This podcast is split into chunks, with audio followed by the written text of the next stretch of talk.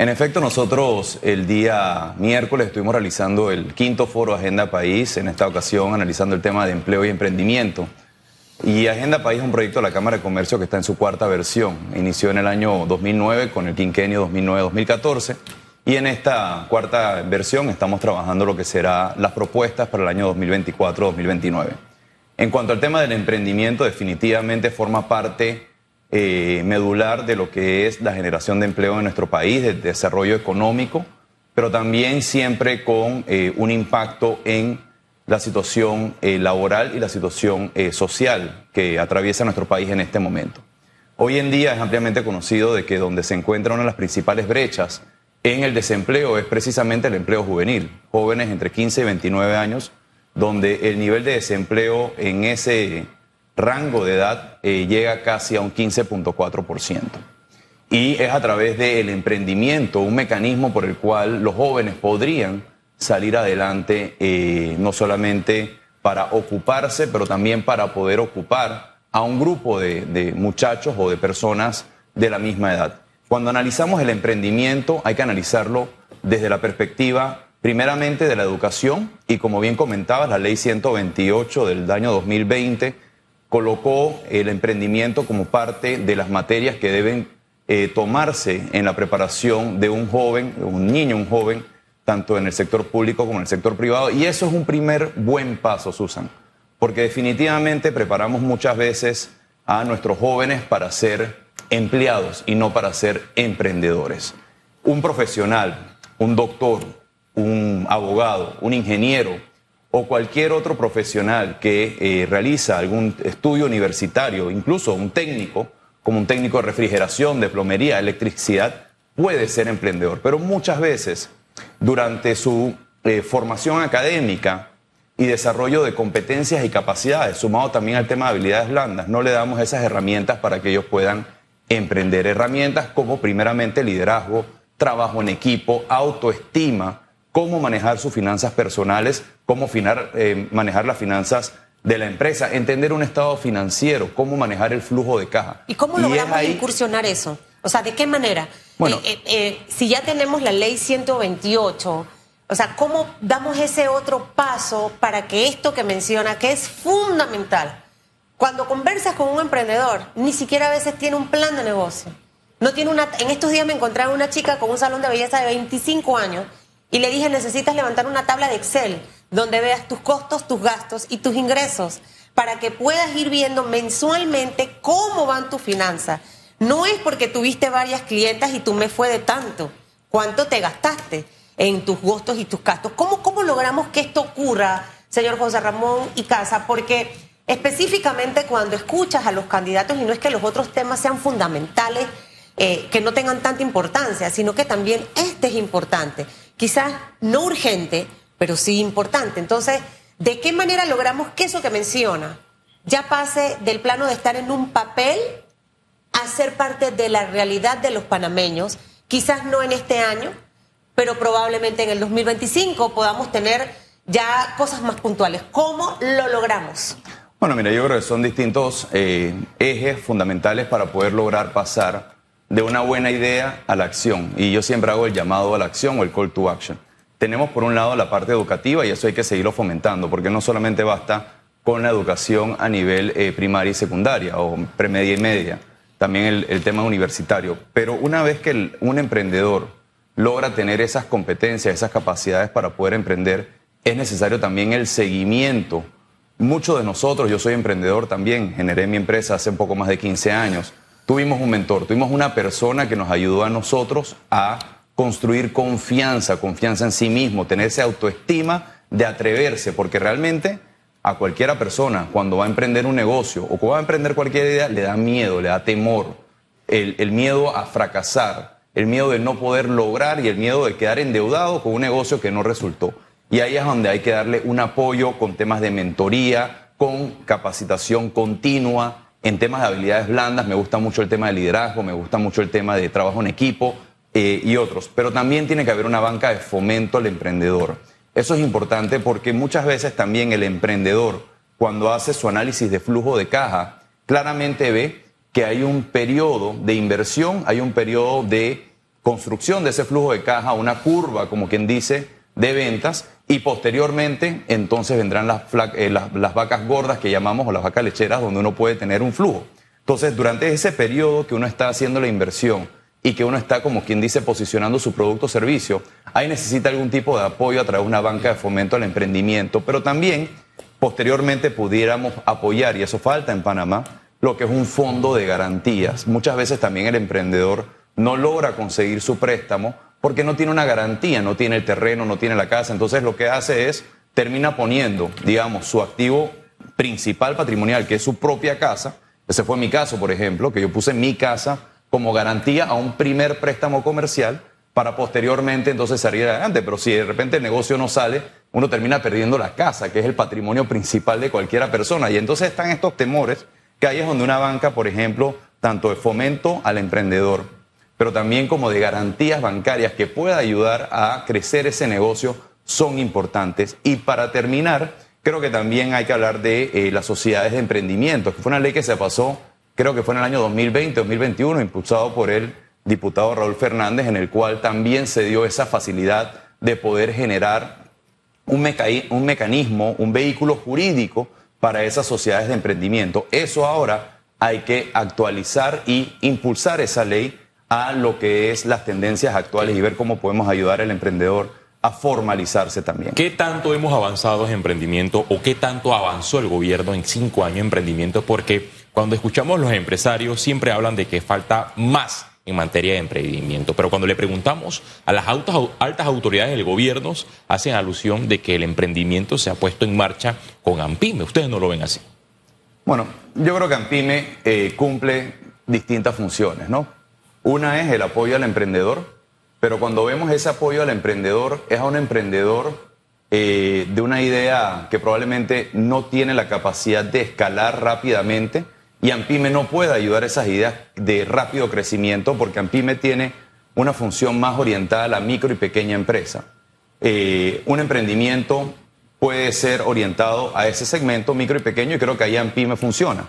Pero ya cuando se trata de un emprendimiento de, digamos, de alto riesgo y que es escalable, que realmente puede crecer rápidamente, ahí es donde tienen que entrar otro tipo de eh, facilidades o mecanismos. Por un lado, mecanismos eh, financieros, de garantías, como bien comenté, pero por otro, por otro lado también el acompañamiento a ese emprendedor en eh, temas de capacidad, capacitación continua, plataformas tecnológicas, herramientas y, otros, digamos que otro tipo de, de facilidades. Pongo un ejemplo, por ejemplo.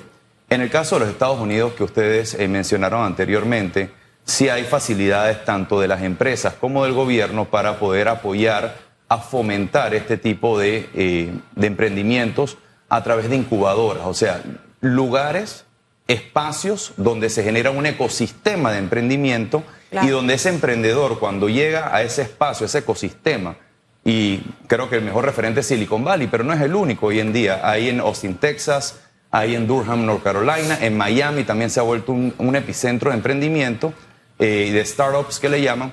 Eh, en ese ecosistema de emprendimiento están todas las herramientas para poder entonces fomentar eso. Aquí en Panamá nosotros tenemos ese potencial de poder crear ecosistemas eh, de emprendimiento, lugares para incubar ideas y poder acelerar entonces el crecimiento de una empresa. Lo que hace falta en este momento es tener la visión de una persona, de un gran gerente que dirija el país en todos los temas pendientes, porque tenemos muchas tareas pendientes, pero que éste lo tenga allí en una línea y dándole seguimiento, asignar a alguien que específicamente tenga un plan de trabajo y que sea medido mes a mes se lo dejo a los candidatos presidenciales. Agenda País va a entregar esta documentación a quien se convierta en realidad en presidente de este país. Los candidatos presidenciales han participado de los foros. Esta es una asesoría gratuita, como digo yo, que han recibido para poder trabajar un norte. Pero como decía señor José Ramón, esta no es la única tarea pendiente que tenemos en Panamá. Eh, tenemos una gran tarea que es el tema de la caja del Seguro Social. ¿Qué va a ocurrir con la caja del Seguro Social?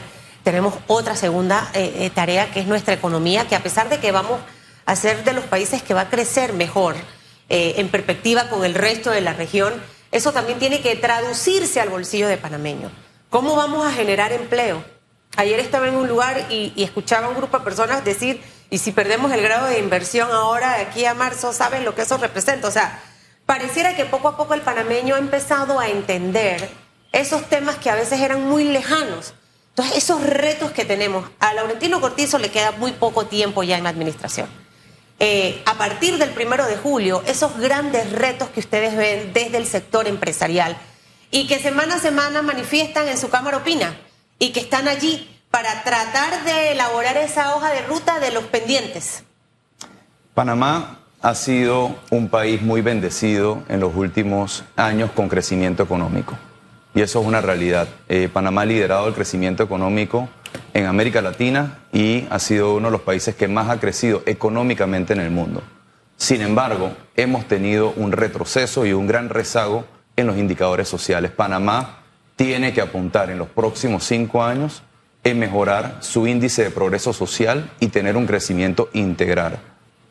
Ir eliminando esas barreras de esa economía dual que tenemos, una economía muy pujante de, digamos, eh, un producto per cápita eh, por encima del promedio en el país y muy por encima en América Latina, comparable a países en Europa en el eje transísmico, Colón y Panamá pero cuando uno sale del eje transísmico y se va a lo que conocemos como el interior del país, hay otra economía, es una economía muy distinta.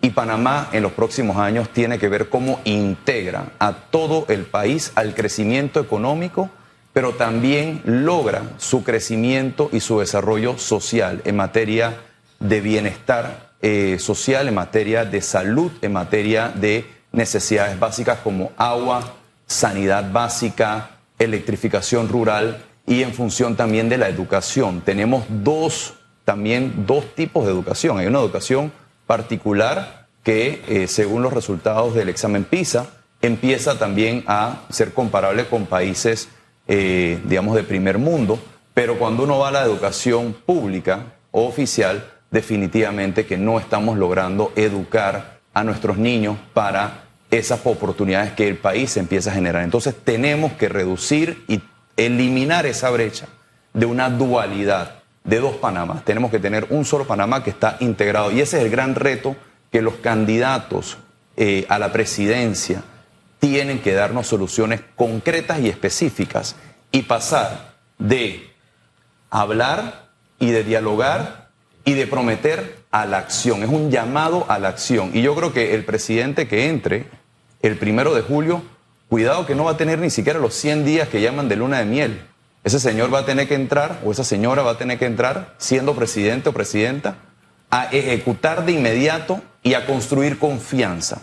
Porque si no lo logra, entonces los grandes retos que tenemos como país que mencionaste, Susan, como resolver el tema de la caja del seguro social, resolver el tema del crecimiento económico, resolver el tema del agua, eh, va a ser muy difícil porque no va a lograr entonces la confianza, la credibilidad y construir consensos para poder seguir adelante con esa agenda eh, tan importante que requiere el país. Con relación a la dualidad económica, he escuchado a algunos candidatos presidenciales proponer la construcción o la extensión de un tren desde Panamá hasta Chiriquí y hay otros candidatos presidenciales que también apuestan a, a estos proyectos de inversión para reactivar la economía, no solo en la capital, sino en el interior del país.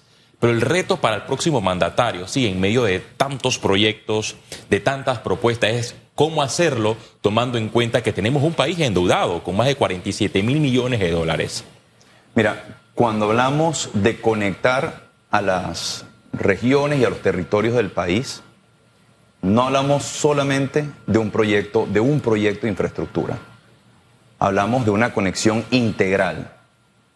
En, el tema, en materia de transporte, el proyecto se habla de un tren, puede ser una iniciativa, pero hay que estudiarla. Hay que hacer el estudio de factibilidad, hay que ver de dónde van a salir los fondos y hay que ver entonces la sostenibilidad económica y el modelo financiero de esa inversión. Y cuál es el desarrollo económico y social que traería el país. No estoy diciendo con esto que no sea un buen proyecto, probablemente sí lo sea, pero hay que analizarlo, hay que analizarlo responsablemente.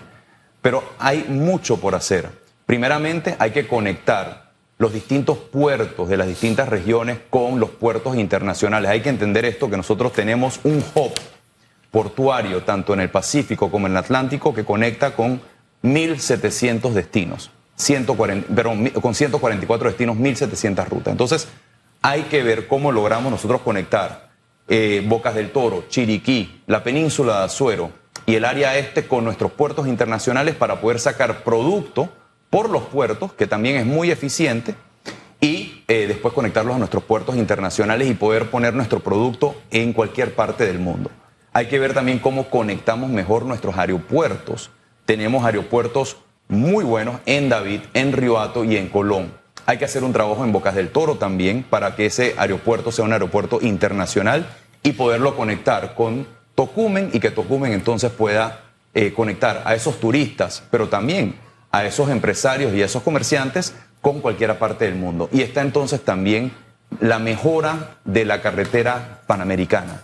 La carretera panamericana en este momento se está cayendo a pedazos en ciertos puntos y realmente es una gran irresponsabilidad que hayamos dejado perder en algunos tramos esa infraestructura. Del próximo gobierno, eso tiene que ser uno de los primeros planes, la reconstrucción de algunos tramos de la carretera panamericana y poder entonces hacer bypass o pasar, digamos, en la periferia de algunos poblados para que sea nuevamente una, una carretera de, alta velocidad para poder movernos de una manera mucho más rápida, Tiene mucho que ser más bien ágil. Hecha porque se ha invertido mucho dinero y a los años se deterioran esas vías. O sea, solamente, solamente miremos la, la, vía saliendo de Capital, pasando a Raiján, Chorrera, millones y millones de dólares en esa autopista.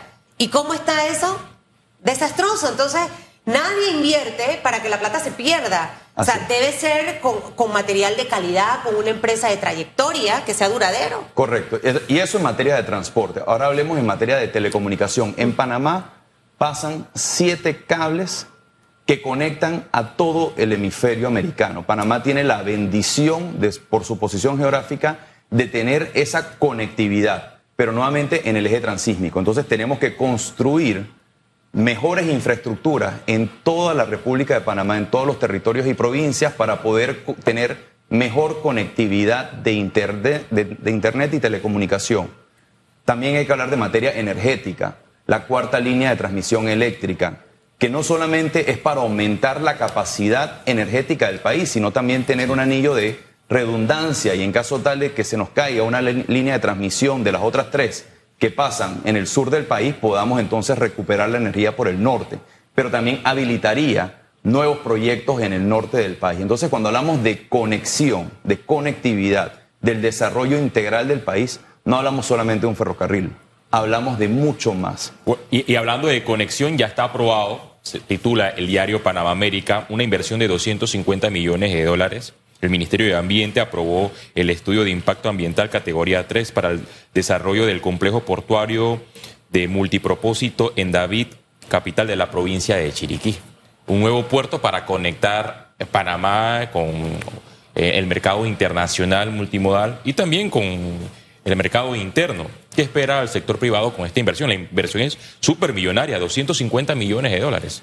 Conozco el proyecto Barú y es un buen proyecto, es una inversión privada que tenemos que promover, tenemos que impulsar y tenemos que fomentar. Ayudaría muchísimo a lo que es la región occidental, Chiriquí y parte de Bocas del Toro para poder entonces colocar productos en nuestros puertos internacionales. Y como bien comentaba anteriormente, hay que conectar estos puertos que tenemos, eh, algunos mejores que otros, otros hay que invertir mucho dinero para eh, lograr que sean puertos que tengan el calado y la capacidad para poder mover carga de las distintas regiones a nuestros puertos internacionales. También hay que estudiar bien el puerto eh, de Puerto Ormuelles, ver si hay que reubicar ese puerto. Tiene alto calado, tiene un calado importante también para poder mover eh, buques de mayor dimensión con mayor capacidad de carga. Se habla también del puerto de Agua Dulce, que tiene una ley especial. Se habla de que es una inversión de más de mil millones de dólares. Hay que hacer el estudio nuevamente de factibilidad y sostenibilidad económica de esa inversión para ver si es una inversión que puede sostenerse y que tendría el tráfico suficiente. Pero en fin, definitivamente que Panamá tiene que abocarse a aumentar lo que es su capacidad eh, logística en el interior del país para poder conectar mejor las regiones y los territorios con el centro, con el eje transísmico.